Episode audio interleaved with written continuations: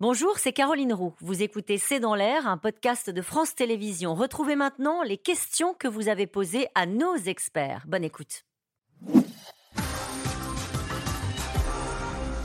Regardez cette question. Où Bruno Le Maire compte-t-il faire des économies? Vous avez dit pas sur la baisse du nombre de fonctionnaires. Non. Ça s'est écarté. Est-ce qu'il y a d'autres pistes sur les opérateurs de l'État Traditionnellement, on se tourne. euh, Oui, sur les opérateurs de l'État. Après, le risque, c'est que ça soit euh, quand même des transferts. hein. Par exemple, il va prendre à Pôle emploi pour financer euh, France Travail. Bon, c'est un petit jeu de, de bonne taux. Euh, sur le CNRS, alors qu'on nous dit, ah, ça peut être surprenant, alors qu'on nous dit que quand même la recherche française n'est pas en très bonne posture et qu'il faudrait donner un coup de fouet. Donc, euh, c'est vraiment, on voit, c'est du pointillisme. Par exemple, le dispositif Pinel dont on parlait, quand même, c'est quand même un milliard d'euros d'économies. C'est- un c'est le dispositif qui permet de défiscaliser tout en inv- investissant dans l'immobilier. Ça veut dire qu'il va y avoir une crise immobilière ou pas? Alors, sauf que là, voilà, les professionnels de l'immobilier, là, je me garderai bien de faire ma Bon. dernière main, mais vous diront que déjà, côté immobilier, ça se ralentit durement. Allez, Paul, en Haute-Garonne, à l'arrivée, euh, entre les taxes et les impôts, ne serons-nous pas plus ponctionnés? Bah, Voilà. Si, un peu, oui, Oui, euh, bon. si, sans aucun doute.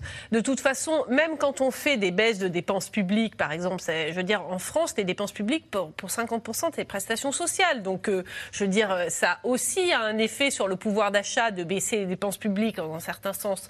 Donc, euh, de toute manière, quand on doit trouver 15 milliards, c'est la collectivité qui doit trouver 15 milliards. Et, donc, Et il n'a pas le choix, il va devoir les trouver, c'est ce qu'on a compris au cours de cette Voilà. émission. Julien, dans l'Hérault, les Français veulent plus de policiers, plus de prisons, plus de soignants, mais ils veulent aussi moins d'impôts, paradoxal, non, Jean Garrix Bah, ça, c'est le grand paradoxe français. On est un pays ultra protecteur. Alors, si on veut un système à l'américaine, très bien, mais je ne pense pas que ça soit ce que veulent la, majorité des Français aujourd'hui.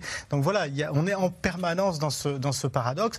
En revanche, il peut y avoir, on le sait, un certain nombre de niches dans lesquelles on peut peut-être travailler. Mais euh, là aussi, quand vous, vous heurtez à des niches fiscales ou autres, bah, vous vous heurtez à des groupes de pression. et la démocratie, c'est essayer de mettre ensemble tous ces groupes de pression et trouver une ligne très étroite. euh, et c'est le problème de ceux qui nous gouvernent.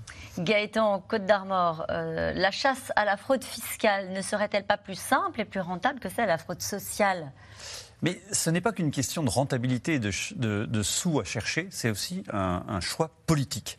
Euh, on le disait tout à l'heure, si vous parlez de fraude fiscale, eh ben, vous vous adressez plutôt effectivement à un électorat de gauche qui considère que effectivement ce sont les riches qui euh, vont dans les paradis fiscaux, les entreprises qui, qui également euh, Font de l'optimisation fiscale. l'optimisation fiscale et que c'est ça qui, est- qui permettrait de rapporter de l'argent. Si vous voulez parler à l'électorat de droite, ben, vous parlez de fraude sociale.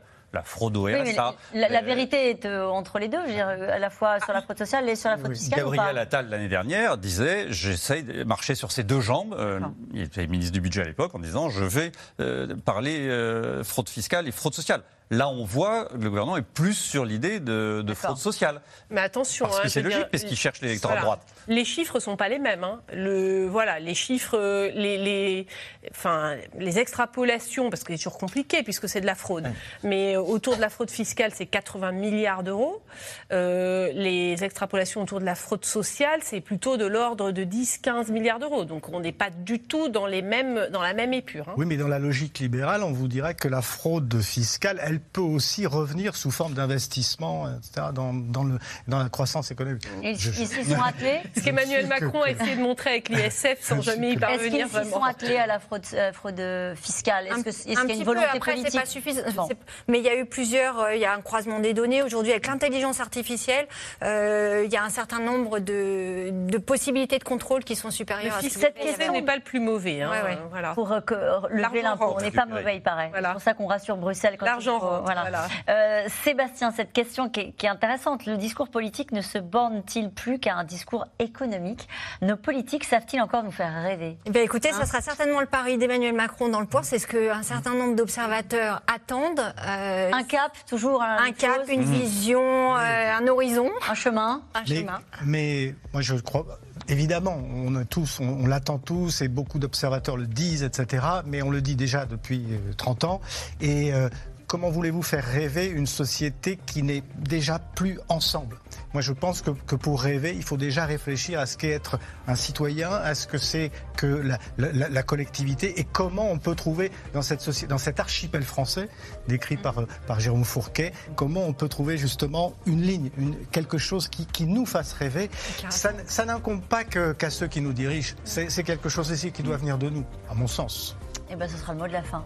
Il n'y a plus rien après ça. Merci beaucoup, euh, Jean Garrigue, pour euh, votre participation à tous les quatre. Euh, cette émission sera rediffusée ce soir à 22h45. N'oubliez pas que vous pouvez réécouter C'est dans l'air quand vous le souhaitez en replay, mais aussi en podcast, car C'est dans l'air est une émission qui s'écoute. Belle soirée.